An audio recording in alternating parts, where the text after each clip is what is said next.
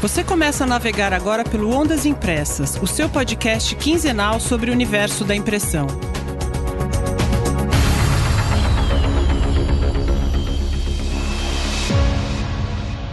Bom dia, boa tarde, boa noite, militantes da impressão. Aqui Tânia Galuzzi para mais um Ondas Impressas, o seu podcast independente sobre o universo da impressão. Olá pessoal, aqui é Hamilton Costa. Como sempre, um prazer tê-los aqui conosco. Cada vez mais gente, o que nos entusiasma cada vez mais. Isso aí, Hamilton. Para começar, eu quero justamente agradecer o apoio e o reconhecimento de vocês. O episódio passado sobre papelão ondulado continua repercutindo muito. O acolhimento de vocês, pessoal, foi incrível. Aproveita, gente, para ativar o botão seguir na plataforma que você usa, plataforma de streaming, né, de áudio que você usa, e para seguir a gente no Instagram e no LinkedIn.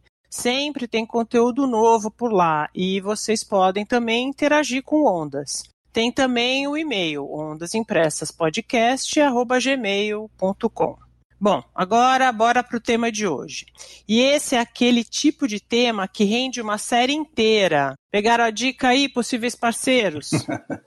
Olha, dá para falar horas e horas sem esgotar o assunto. Aliás, a gente pode fazer um, alguns workshops sobre isso, tá certo? Verdade. A gente vai falar sobre fábrica inteligente, conceito que começou a ganhar corpo em 2011 mas que só agora começa a se tornar mesmo realidade na indústria gráfica, justamente com a nova geração de equipamentos e sistemas.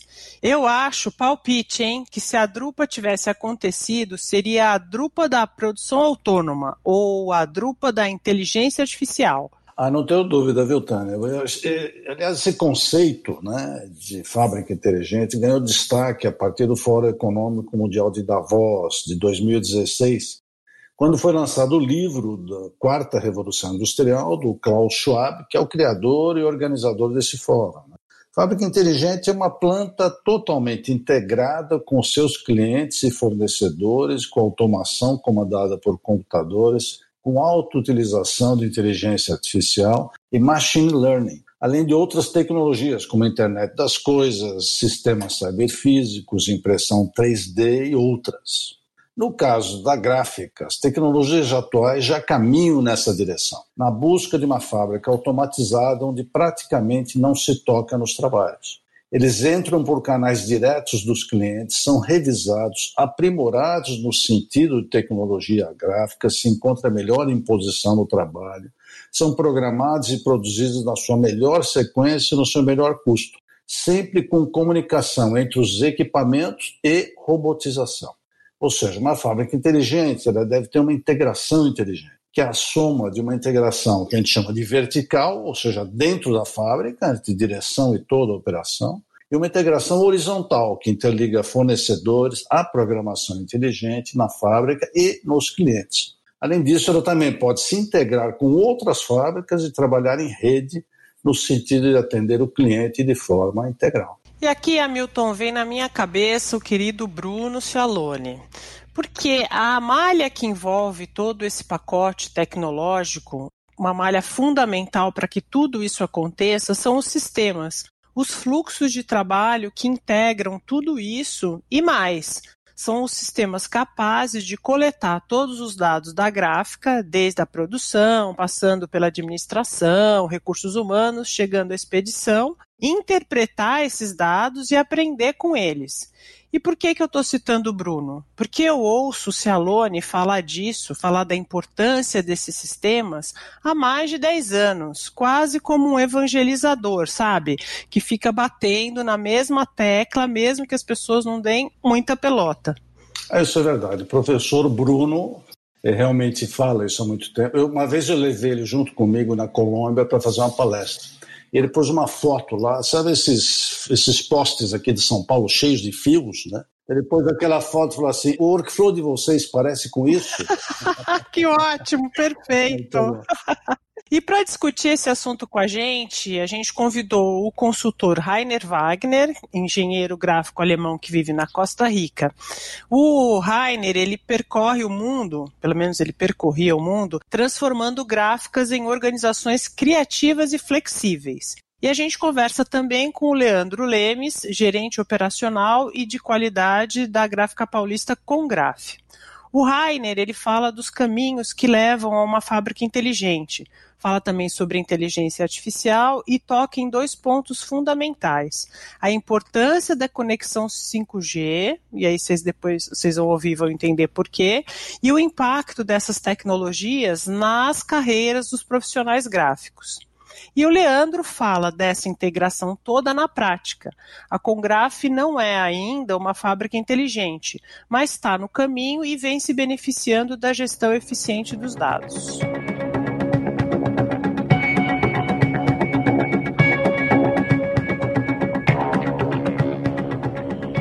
Oi, Rainer, um prazer ter você aqui conosco. Com muito gosto, igualmente. Um prazer, Rainer, como sempre. Um gosto. Igualmente, Hamilton. Rainer, como a gente pode definir na gráfica o que é uma fábrica inteligente? Mira, nesse momento, para mim, uma fábrica inteligente. Neste momento, para mim, uma fábrica inteligente ou uma gráfica inteligente é formada por três componentes. Um, que a gráfica seja padronizada sob a ISO 12647. Muito importante para ter processos controlados, controlar a cor digital e ter um bom sistema de controle de qualidade. O segundo elemento para a fábrica ou para a gráfica inteligente é que ela tenha planejamento e controle informatizado da produção, e planejamento e controle de custos. Este é um fator muito importante para a gestão da empresa. E o terceiro elemento, fundamental na maioria das empresas, é um sistema de gestão de clientes, um sistema de CRM, para que se tenha todos os dados necessários sobre os clientes para os quais estou trabalhando. Para mim, neste momento, essa seria a gráfica inteligente da América Latina. Entendo, mas isso já está funcionando na prática ou é algo que a gente só vai ver daqui a alguns anos? Esses elementos, Esses elementos hoje já estão funcionando plenamente, sem que nenhum treinamento adicional seja necessário. Os elementos estão disponíveis para implementação, necessitando apenas do esforço da empresa para introduzir essas tecnologias. de introduzir essas tecnologias. Muito se tem dito sobre os avanços na utilização da inteligência artificial. Né? No caso da gráfica, como ela, ela vem sendo utilizada e como é que você vê a aplicação desse recurso daqui para frente, especialmente no processo produtivo? Mira, Hamilton, es la inteligencia artificial. Inteligência artificial, na verdade, já usamos há bastante tempo nas impressoras automatizadas, da penúltima e da última geração. A inteligência artificial para controle de impressão, por exemplo, já existe há algum tempo. Esta é a porta de entrada da inteligência artificial na gráfica. Mas, em paralelo, nos últimos tempos, nota-se que a inteligência artificial também entra muito forte na parte de controle de produção e na parte de controle de custos. Muito importante, porque essas são, mais do que tudo, as partes mais vulneráveis das organizações no momento. E no futuro, vejo que cada área da produção vai ter seu módulo de inteligência artificial. No momento em que tivermos a possibilidade de conectar esses módulos de inteligência artificial, chegaremos a uma produção autônoma em um futuro mais à frente. Llegamos a la producción autónoma como en un futuro más lejos. Perfeito. Rainer, na Innovation Week da Heidelberg foi apresentado o conceito de produção autônoma, com os produtos sendo executados praticamente sem intervenção humana, desde a entrada dos trabalhos até a entrega. Isso tudo dentro de um sistema proprietário.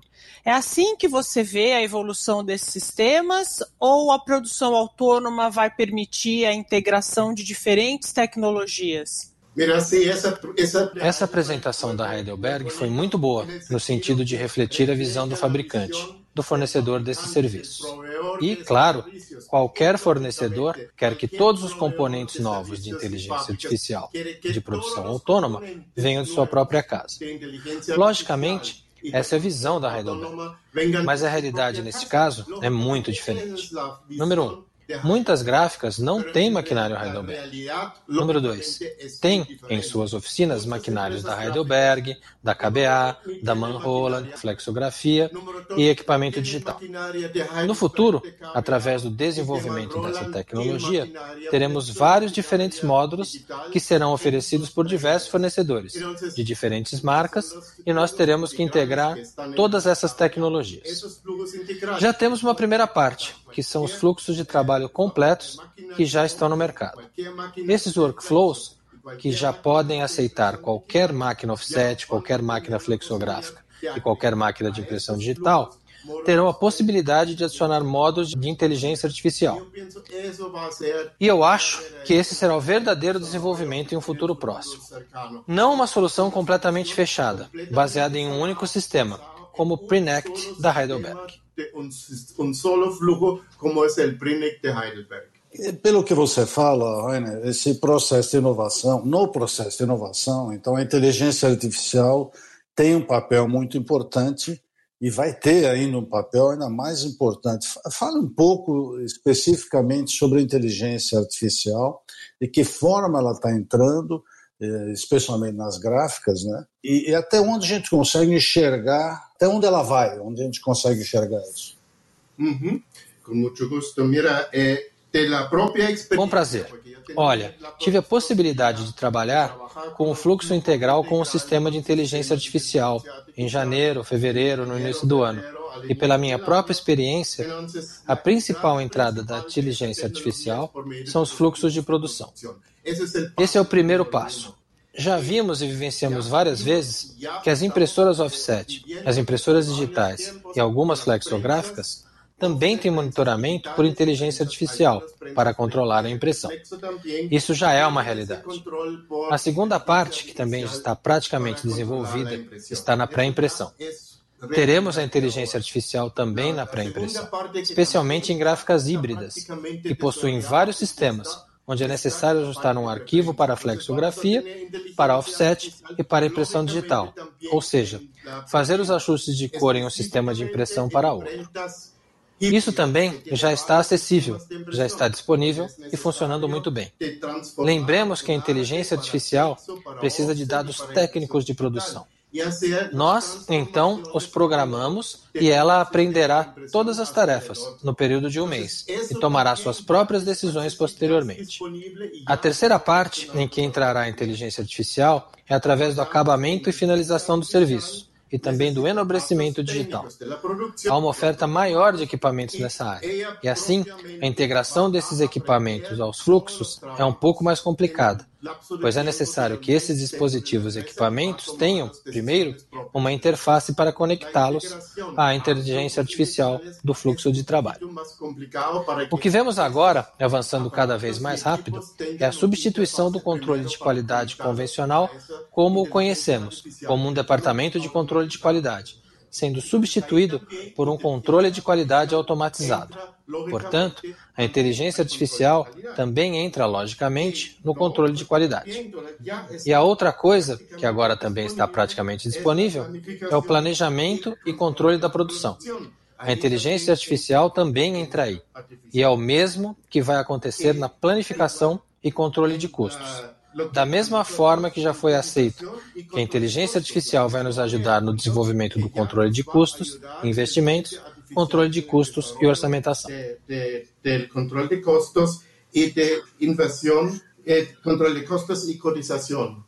Por um outro lado, Rainer, a inteligência artificial também traz incertezas e inseguranças, sobretudo com relação à substituição das pessoas pelos sistemas automatizados. Como é que você vê esse lado da utilização da inteligência artificial na indústria gráfica? Esse é um elemento muito importante, principalmente lembrando que foi a promessa da Heidelberg na apresentação da produção autônoma. Eles prometem dobrar, dobrar a produtividade com o mesmo custo fixo. Portanto, esses são desenvolvimentos importantes para qualquer gráfica na América Latina que deseja aumentar sua produtividade. Porque a América Latina, em todas as estatísticas da Drupa e pesquisas globais, está em último lugar em produtividade no mundo, atrás da África. Portanto, essas tecnologias finalmente ajudarão a indústria gráfica da América Latina a melhorar sua produtividade na produção. Bom, ainda vejo a produção autônoma muito distante, mas uma produção semi-autônoma combinada com web to print é uma possibilidade que temos a oferecer como serviço aos nossos clientes. Esse então seria um desenvolvimento muito, muito viável em direção à produção semi-autônoma com web to print. Hacia eh, una, una producción semi-autónoma Rainer, em na última pergunta, sí. te perguntamos sobre possível substituição de pessoas por através da inteligência artificial. Ah, sí. Este problema em curto prazo, especialmente prazo, especialmente acá na América Latina. Esse também é um tema muito importante. Essa também é uma questão muito importante. Na gráfica, nós vimos essa situação nos últimos anos de ocupações desatualizadas que desapareceram e foram substituídas por outras novas. E a profissão que agora vai desaparecer pela inteligência artificial é a do pessoal da pré-impressão. É a primeira vez que vai tocar num grupo de técnicos que já domina a informática e sempre pensou que, como domina a computação, teriam sempre um ambiente de trabalho seguro. Bem, a profissão de pré-impressão irá desaparecer, mas será substituída por novas profissões. Por exemplo, as mesmas pessoas da pré-impressão serão aquelas que vão programar a inteligência artificial e depois terão a possibilidade de se transferir para a venda digitais multicanais. Aí teremos também, pela primeira vez, vendedores exclusivamente digitais, certo? E tem conhecimento de tecnologia da indústria gráfica. Esse sempre foi o desejo, ter uma equipe que tem conhecimento de tecnologia e da indústria gráfica. Esse sempre foi o desejo, ter uma equipe de vendas qualificada. Aí, essas pessoas vão passar do custo de produção para o custo de vendas. custo de produção hacia el costeo de ventas. Certo. Agora, para finalizar, Rainer, quais países da América Latina você acredita que estejam mais avançados no modelo de fábrica inteligente? Mira, essa é uma pergunta igual, muito interessante. Essa é uma pergunta igualmente interessante. Já sabemos que um elemento muito importante para a conexão dos diferentes módulos de inteligência artificial é o sistema 5G. E agora temos de ver até onde está avançada a internet 5G nos diferentes países. E aí a gente vê que a América Latina está bem atrasada porque até agora só há anúncios para instalação de rede 5G até o final do ano no Brasil, México, Colômbia e Peru. E não se trata de uma rede 5G para usuários de celular, não. É uma rede 5G para gráficas, para empresas, para indústria. Não é a rede que preciso para o meu telefone celular. Isso é secundário no desenvolvimento 5G na maioria dos países latino-americanos. Já existe um sistema 5G para a indústria funcionando?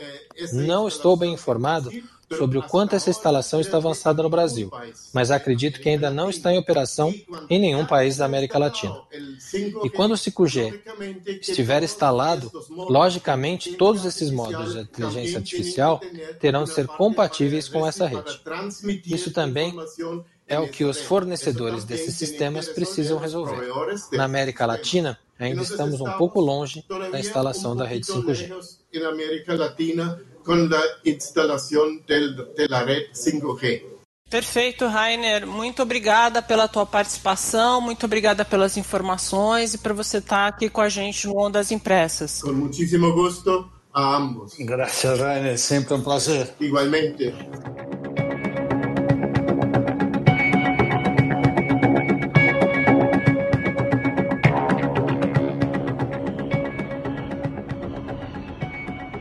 Oi, Leandro, obrigada por estar aqui com Ondas Impressas hoje, obrigada pela tua participação. Oi, Tânia, oi, Hamilton, tudo bem com vocês? Obrigado a vocês pelo convite, fiquei super lisonjeado com o convite de vocês. Um prazer recebê-lo aqui, Leandro, obrigado. Leandro, como gerente de operações e qualidade na Congraf, você é o responsável pela consolidação dos números de produção da empresa, certo? Você que cuida dessa parte. Sim, Tânia. Eu sou responsável pela parte de consolidação dos dados, principalmente aqui na parte produtiva. Tem algumas outras áreas também, né, como a parte de administrativo, comercial, que acabam utilizando os dados produtivos para alguns insights, né, algumas tomadas de, de ação e principalmente a parte da qualidade também. Eles, são, eles procuram bastante os dados ali operacionais. Então eu acabo é, manipulando ali todos os dados para poder montar essas estatísticas e apresentar para o pessoal da melhor maneira possível. Do que eu conheço com gráficos, eles têm sistemas diferentes, né, na pré-impressão, impressão e acabamento, ou seja, equipamentos de diferentes fornecedores. Com quantos fabricantes diferentes vocês convivem no dia a dia? Então, Milton, a gente tem hoje realmente, assim, a pré-impressão ela trabalha com o sistema ESCO. Na parte produtiva, a gente trabalha com, as, com equipamentos de impressão Heidelberg hoje e equipamentos de acabamento, não, assim, quase que 90% ali Bobst. Então, assim, é, aqui a gente já está falando de três tipos de sistema, né? Então, ESCO, Heidelberg e Bobst. E mais o sistema integrado, né? Que é o sistema que a gente acaba fazendo todos os apontamentos da parte produtiva e tudo. Então, seria aí mais um quarto sistema. E a gente também tem aqui, Hamilton, uma parte que é a parte de desenvolvimento, que a gente usa o Artios CAD, né? E aí já seria aí um quinto software aí que a gente gera dados. Entendo. E como é que se dá a conversa entre esses equipamentos? Como você falou, cada fabricante tem o seu sistema de gerenciamento de dados. A interligação desses vários sistemas é complexa? Ela é bem complexa sim, viu, Tânia? Porque hoje eu preciso às vezes colocar os fabricantes frente a frente, às vezes para discutir, para conversar, para fazer um equipamento entender o dado do outro. Né? São bancos de dados muitas vezes separados que geram esses dados, então às vezes a gente precisa fazer ali um software interpretar o dado que está sendo gerado pelo outro software, assim, para eles conversarem. É uma parte complexa, assim, é um movimento bem complexo. Né? Ainda mais quando a gente está falando aí, vamos colocar aí, vai, cinco softwares, tirando alguns ainda lá na administração, mas assim, vamos falar desses cinco são os principais que envolvem aí a parte produtiva. Eu preciso, às vezes, de um especialista naquele software para poder e explicar para a gente como ele funciona, quais são os acessos que eu posso ter naquele banco de dados para extrair a melhor informação possível e tratar essa informação. Só para eu entender um pouquinho melhor, esses ajustes que você tem de fazer, eles têm de ser feitos na hora que o equipamento é instalado ou a cada momento esse ajuste tem que ser construído? Principalmente quando o equipamento é instalado. Né? É, é lógico, Tânia, que assim, conforme você vai utilizando o equipamento, ele vai assim apresentando ali às vezes algumas ferramentas que no momento da instalação você não conhece ainda. Né? Então você consegue ao longo do tempo ir aperfeiçoando. Eu não preciso constantemente estar com uma pessoa aqui do fabricante para poder auxiliar a gente. Ele vem, ele faz a instalação, dá o treinamento e aí ao longo do tempo a gente vai aperfeiçoando, assim, mas aos poucos, não, não é uma coisa constante, né? É mais quando a gente visualiza que, pô, ali dá para melhorar aquela ferramenta e aí a gente acaba vendo que o equipamento às vezes gera uma informação que para a gente é bastante importante e às vezes é uma coisa que eu estou fazendo de forma manual. Então aí a gente chama. Então você tem um sistema que faz essa interconexão entre os, esses diferentes equipamentos que têm seus sistemas próprios. O que, que a empresa ganha com essa consolidação dos dados da produção com isso, imagino que a avaliação e controle dos, dos processos são mais ágeis e efetivos. É. E o que, que você tem feito para essa coleta e a disponibilização desses dados, seja para os operadores, para a gerência, para a direção? É, é assim, Milton, o, o, ganho, o ganho é imenso, né? Quando você consegue gerir o, o, essa informação de forma mais centralizada, são vários focos ali de entrada, né, do, de dados ali. Então, o que, que eu preciso fazer? Eu preciso centralizar tudo isso, criar ali um, um gráfico ali de informação que é onde eu vou compilar dados de todos eles numa coisa só. Eu tenho uma, um, um software onde eu linko todos esses bancos e aí eu extraio de forma automática todos esses dados desses bancos e unifico isso. Antes eu tinha que entrar no meu sistema, gerar um relatório, pegava uma informação. Entrava no outro sistema, gerava um outro relatório, aí pegava uma outra lá informação. E aí eu juntava isso, por exemplo, no Excel ou em algum algum outro recurso e montava ali um gráfico. Então, olha, você tem aqui esse pico de produção e você tem aqui esse pico de, de problemas. Então, como é que a gente vai tratar isso? Aí eu precisava correr atrás de outras informações. Hoje não, hoje eu consigo interligar tudo isso. Isso fica num, numa tela só ali para mim e eu vou monitorando. Ó, aqui a produção está subindo desse equipamento, aqui está baixando, aqui o tempo está sendo muito mais eficiente, ali não está tão eficiente. Esse operador ele está melhor, né? Ele está rodando melhor esse tipo de produto. A gente hoje consegue juntar todas essas informações numa plataforma só para poder tomar as melhores ações possíveis. Né? Entendi. E esses, esses dados já norteiam tomadas de decisões? Então eu queria que você me falasse, você já deu agora, algo, falou de alguns dados, algum tipo de dado que você colhe. Então eu queria que você exemplificasse para os ouvintes do Ondas que tipo de dado você colhe então desses sistemas, o que é que te interessa e se esses dados já, já norteiam alguma decisão, decisão de investimento, estratégia comercial, mudança no fluxo de produção. Quer dizer, o que o que, que ele traz para vocês?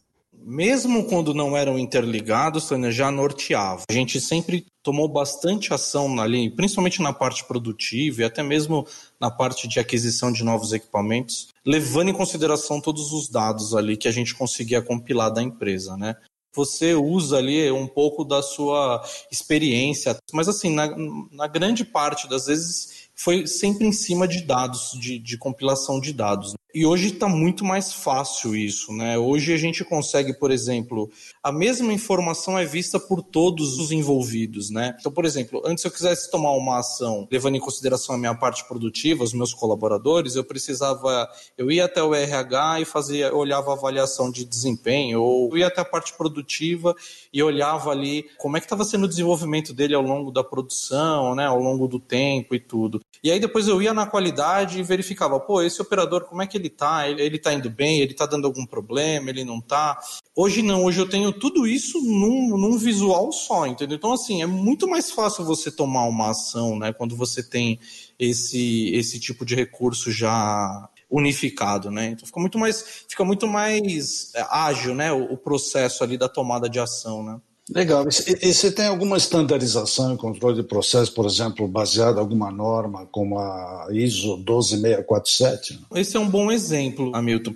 A gente usa a 12647, né? E é um negócio legal, porque vocês estão falando assim de, de vários fabricantes, né? De softwares e tudo. Os fabricantes também precisam ali se atualizar bastante nesse sentido, né? e eles são bem ativos, né? Eles são bem atualizados. Então, às vezes o meu equipamento ele é um pouco mais antigo e aí a versão da 12647 às vezes mudou e aí teve alguma ali alguma correção e aí o meu equipamento já não, não comporta mais a, aquela versão que é a mais nova. Então, assim, até nisso a gente tem que ficar muito atento. Né? Tem que investir bastante para ter tudo isso bem equalizado. Né? Então, por exemplo, hoje eu consigo consigo tirar uma prova calibrada, o meu equipamento, a gente faz ali é, toda a parte de, de calibração também, né? Então, assim, eu tento deixar todos eles no, com a mesma versão da norma ali para como parâmetro. O meu fabricante, ele olha de, ali o de tinta, o de papel, os mesmos parâmetros. Então, assim, a gente tenta conciliar tudo isso. É bastante difícil, né? Mas a gente tenta, de, da melhor maneira possível, conciliar tudo isso. Para evitar os erros, né? Para evitar os problemas e tudo. Assim, a gente fala de 12647 e fala, pô, é legal, né? Eu vou colocar a norma em todo o meu processo ali de impressão, ali de avaliação de cor e tudo.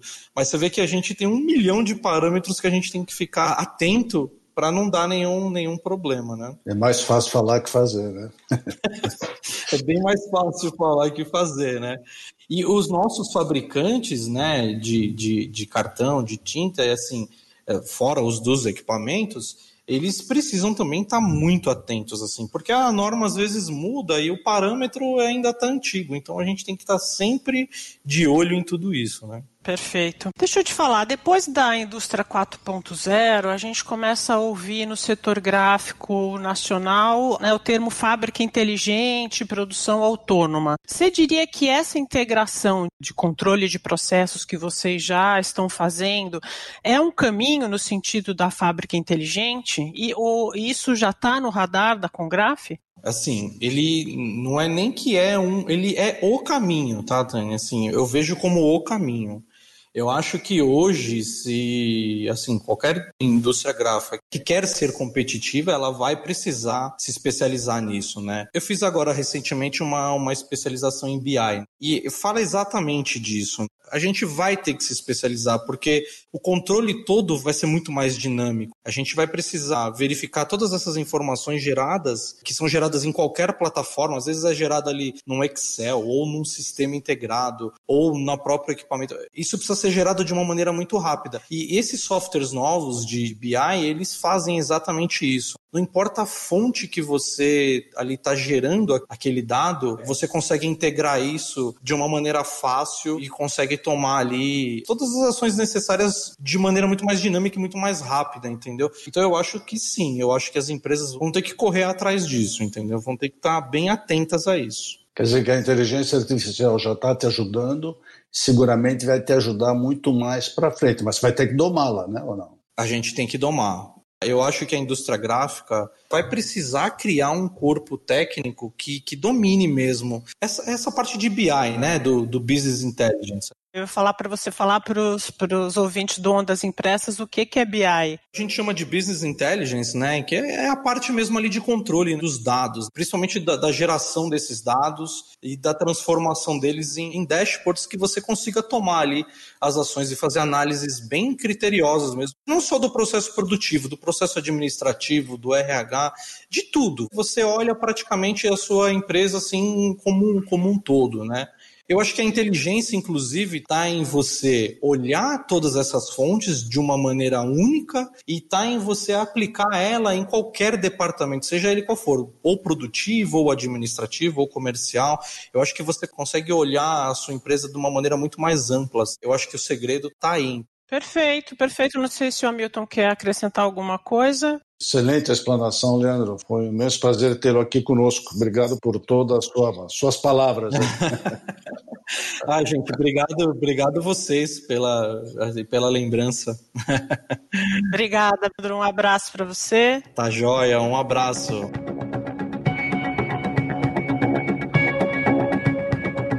Essa voz linda da locução em português do Rainer é do meu marido Sérgio. Obrigada pela ajuda, Sé. Beijo. Impressão final. Gente, tem muito evento supimpa acontecendo no universo da impressão em novembro. Vocês estão acompanhando?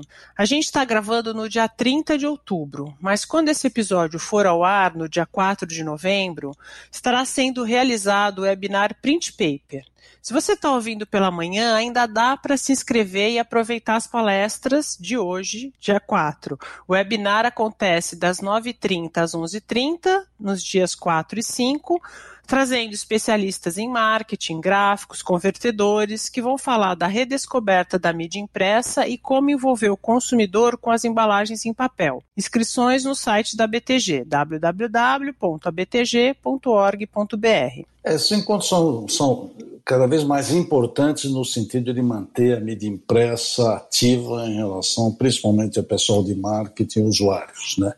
Ah, esse envolvimento é fundamental e interessante, nesses eventos o pessoal ressalta demais a importância do material, do pessoal de marketing ressalta demais a importância do material impresso. Na próxima quarta, dia 11 de novembro, começam as mesas de debates promovidas pelo Grupo Editorial Escortece, dentro do programa Feiras do Livro. Até o dia 11 de dezembro serão 12 mesas transmitidas pelo Zoom, sempre das 19h30 às 21 O Escortece chamou o Ondas para apresentar a mesa no dia 9 de dezembro. Legal, né? Muito. E, e, e vamos lá para discutir o livro impresso e a educação à distância. E para isso a gente chamou Mauro Martinelli da Epresnet, que é uma gráfica que faz material didático sob demanda, já esteve conosco aqui no Ondas, né? E a Margarete Lazares Clays, que é uma ex-diretora da ABED, que é a Associação Brasileira de Ensino à Distância, diretora executiva na Delinea Tecnologia Educacional. O objetivo dessa discussão é como cresceu demais toda a questão digital, principalmente uh, o ensino à distância, Uh, há um certo, digamos, desprezo pelo material impresso em função da distribuição. E a gente quer exatamente trazer essa discussão porque há, há modelos em que se pode utilizar o material impresso que atraem mais o aluno, que aumenta a fidelidade do aluno ao curso, sem trazer maiores custos para o curso. Eu acho que vai ser uma conversa legal. Eu vou participar ainda de uma outra mesa no dia 19 de novembro, a convite do Paulo Adair, do Papo Net, para falar da comunicação no negócio no livro. É, é uma outra mesa dentro das mesas organizadas pelo Grupo Escotesse. Além de nós dois, participarão o Ralph Brahman e o Leonardo Neto. Agora, como não tem muito evento, né, A gente vai ter também a Live Week gráfica entre os dias 16 e 20 de novembro. Fala pra gente aí, Milton. É, ela vai ser, ela vai ser light, tá certo? Vai ser uma apresentação por dia, de manhã, de 16 a 20 de novembro, como você disse. Além de a gente trazer gente internacional de, de peso, como Andreas Weber, da Inkish, da Alemanha, onde nessa oportunidade eu e a Tânia que representamos a Inks no Brasil e América Latina, apresentaremos para vocês, afinal, o que, que é a Inks, tá certo? O programa terá também o Rainer, que está nesse programa aqui conosco. Vai estar Stella Barros falando sobre comunicação, as consultoras Márcia Caldineira e Andréa Ponce vão falar sobre o programa Três Pilares. E teremos uma mesa redonda também com fornecedores, e essa será também uma outra mesa redonda do Ondas Impressas, falando sobre tecnologia e inovação. Vai ser bem legal. E no final de novembro tem o Congresso Internacional de Tecnologia Gráfica, nos dias 24, 25 e 26 de novembro. A quarta edição será online, promovida pela BTG e pela PS Eventos, e vai ter como tema tecnologia e inovação para sustentabilidade. Vai ter gente do Brasil e de fora falando de assuntos super relevantes inclusive, sobre perspectivas de automação e inteligência artificial. Eu vou mediar uma mesa na quarta, dia 25, para debater com Wilson Paduan, da Antilhas, e com José Alberto Peredo Arenas, coordenador de pesquisa e desenvolvimento de embalagens do Grupo Boticário. E a gente vai debater sustentabilidade no futuro da indústria gráfica. Inscrições pelo www.congressotecnologiagráfica.com.br, Congresso Tecnologia Gráfica, tudo junto. Nós já comentamos sobre esse congresso, ele, ele, ele vem se firmando a cada ano. O primeiro ano virtual, imagina-se que tem até mais gente participando. A programação está excelente e eu acho que vai ser muito legal. E você, Hamilton, está montando um grupo de especialistas na América Latina que vai também fazer um certo barulho, hein? Olha, já faz alguns meses, na verdade foi montado por mim, mas por uma pessoa chamada José Fernando Carvajal, da Colômbia fomos conformando esse grupo. Hoje tem 16 especialistas que vão do México até a Argentina, né, passando por Colômbia, Costa Rica e, vários outros países. É, tem mestres, tem acadêmicos, tem gente, é, tem profissional de mais alto gabarito, em termos de standardização de processos, em termos de gerenciamento de cor. Uh, e estamos chamando esse grupo de Grupo de Inteligência Gráfica da América Latina, exatamente para ajudar um pouco nesse aspecto de melhoria de produtividade do setor, porque a produtividade da América Latina, como o Rainer disse hoje aqui para a gente, é muito baixa. Aliás, o Rainer é um dos integrantes desse grupo e a gente já começa a gerar coisas. O Rainer e eu, inclusive, já estamos montando um workshop sobre inteligência artificial, indo desde marketing e vendas até toda a produção, que a gente espera colocar no ar ainda este ano. Terminam no dia 30 de novembro as inscrições para o sétimo prêmio ABEA, focado no segmento de rótulos e etiquetas adesivas.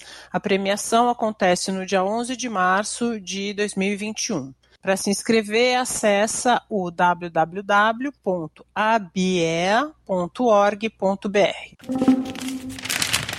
Uma notícia muito legal: a Fundação Dorina Noil para cegos produziu duas mil coleções com livros acessíveis para o programa Leia para uma Criança. A fundação é sede da maior gráfica braille da América Latina e mais uma vez contribui para que a iniciativa do Itaú seja acessível também para crianças e pais cegos ou com baixa visão. Olha, quem não conhece a Fundação Dorina Novil precisa conhecer. Eu já estive ali algumas vezes, a Fundação, o presidente do conselho é Alfredo Weisflog, com quem eu trabalhei, tenho um respeito imenso, e é simplesmente sensacional. O que eles fazem e o que fizeram até hoje pelos cegos no Brasil é uma coisa espetacular. Merece ser conhecido, merece ser divulgado, merece ser visto. É, é sensacional mesmo, e eu tive o privilégio de entrevistar a Dorina na década de 90 e a história Sério? dela, assim, a história dela é incrível para a revista Bigraf, obviamente, e é sensacional, realmente é um trabalho demais. Se formou advogada, fez uma carreira e, e tem um trabalho fantástico. Encerrando as notícias, no dia 26 de outubro foi anunciada a venda da gráfica Rami, nome forte em rótulos, para o grupo Bomix, fabricante de baldes plásticos industriais. Dono do maior parque industrial para fabricação de baldes plásticos industriais na América Latina, com sede na Bahia, o grupo Bomix alcançou na pandemia o maior volume de vendas da sua história. Juntas, Rami e Bomix terão faturamento anual de 600 milhões de reais e mais de mil empregos diretos. Você veja que determinados nichos desse mercado, não são nichos, são mercados inteiros, como crescem no Brasil. A Rami já tinha um destaque na questão de mold label, e integrar um grupo maior aumenta o valor agregado que eles oferecem ao mercado. Por hoje é só, pessoal. A gente espera vocês nos eventos e nas redes sociais. Muito legal, obrigado pela participação e audiência de todos. Um grande abraço. Beijos, tchau, tchau.